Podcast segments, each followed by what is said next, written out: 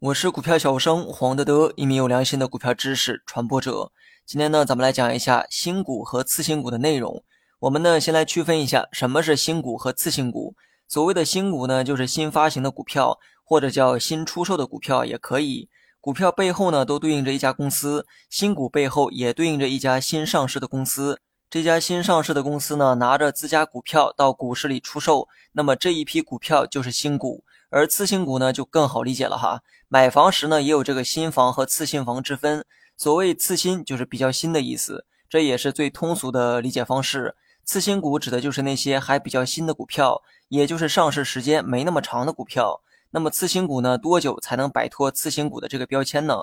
关于这一点啊，我认为呢，没有明确的一个标准。一般呢，将上市不足一年的股票称作次新股，但这些啊都不重要哈。新股、次新股只是个名称而已，股票的质量不会因为名称而改变。大家呢只需要了解个大概就行。就像这个房子，有些人觉得盖完后一年内可以称作次新房，而有些人觉得五年内也可以叫做次新房。学习更多实战技巧，你也可以关注我的公众号“股票小生黄德德”。次新股本身呢，只是一个名称，它的性质啊和这个平时交易的股票一样，没有任何的区别。反倒是新股呢有一些不同。新股是上市公司向市场出售的股票。为什么叫出售而不叫交易？那是因为交易啊是双向的，有买有卖，而公司发行新股只是单方面将自家股票出售的过程。投资者呢只能购买公司发行的新股，却无法再卖给公司。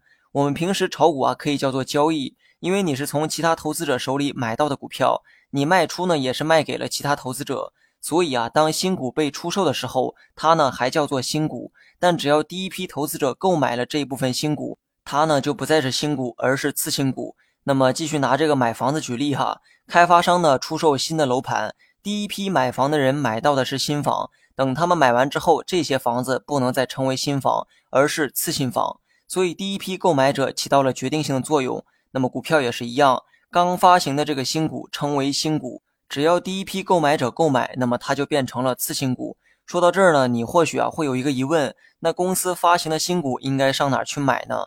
这就涉及到新股申购的问题。关于这一点啊，咱们下期再聊。好了，本期节目就到这里，详细内容你也可以在节目下方查看文字稿件。